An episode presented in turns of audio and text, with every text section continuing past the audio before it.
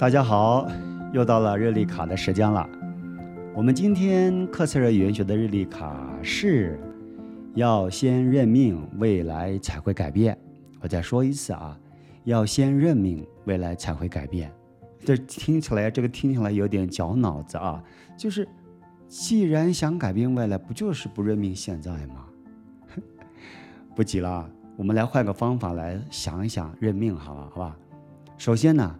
我们大家一般以为的认命是什么啊？就是我的命就是这样了。各位各位，这个不叫认命啊，这个叫做什么呢？这个叫做消极怠工，是自己没有能力、没有胆量为自己的人生负责，所以随便找了个托词来说认命。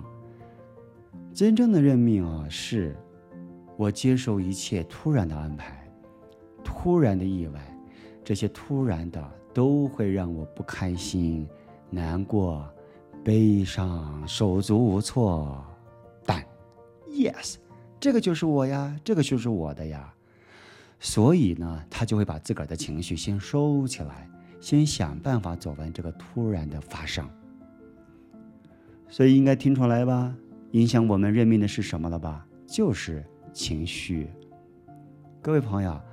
当一个人不认命的时候，他就会有很多情绪，他会怨天尤人，没有办法做事情了，更想不出来自己出了什么问题，要怎么调整。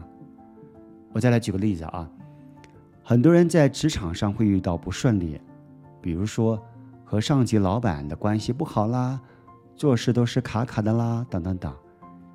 一个不认命的人呢，刚开始他就就会觉得老板看我不顺眼，他故意为难我。所以就换了工作，嘿，但是会发现啊，换汤不换药，到了新的工作，刚开始还可以，可是到了后面就会发现，啊呀，又重复了，同样的事情又来了。但反过来讲，一个认命的人，他就会想啊，不管老板怎么样，我一定哪个地方没有做好，我要调整，是细节出了问题了吗？还是？我没有扛起我应该扛的责任呢，他自己会琢磨琢磨，来把事情的脉络给理出来，然后去处理。所以有这个不同态度去做事的人啊，他的结果都完全不一样了。不认命的人呢，做什么事情都会搅在自己的情绪里面，看不到未来，看不到未来，看不到自己未来，一切都有可能性。认命的人呢，他就会发现。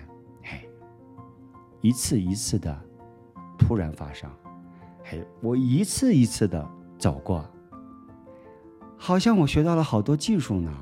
一次一次的，我可以学到更多，一次一次的，我拥有的更广了。所以我们要认命啊，一切都有可能了。我们下次空中再见，拜拜。